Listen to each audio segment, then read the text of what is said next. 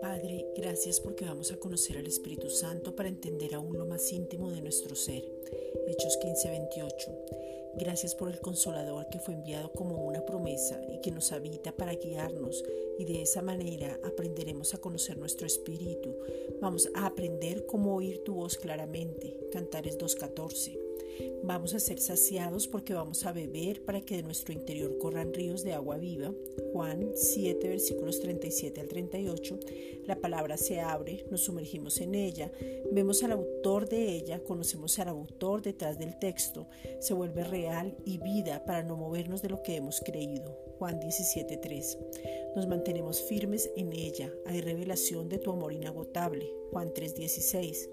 Nos amamos para poder amar, nos perdonamos para poder perdonar y no caemos en ninguna trampa porque tú nos guardas y tomamos autoridad sobre las circunstancias.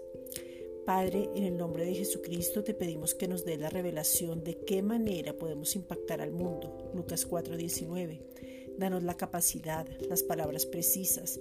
Trabaja a través de nosotros para saber y conocer los sitios donde debemos ir, que podamos oír tu voz claramente. Padre, sabemos que ya somos más que vencedores por medio de aquel que nos amó. Romanos 8:37. Porque en Cristo está el poder, las riquezas, la sabiduría, la fortaleza, la honra, la gloria y la alabanza. Apocalipsis 5:12.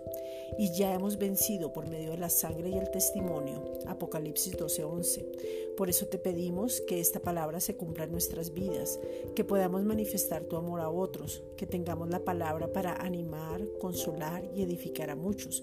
Primera de Corintios 14:3. Que tengamos clara nuestra identidad y desde ahí podamos mostrar tu gloria. Gracias Padre.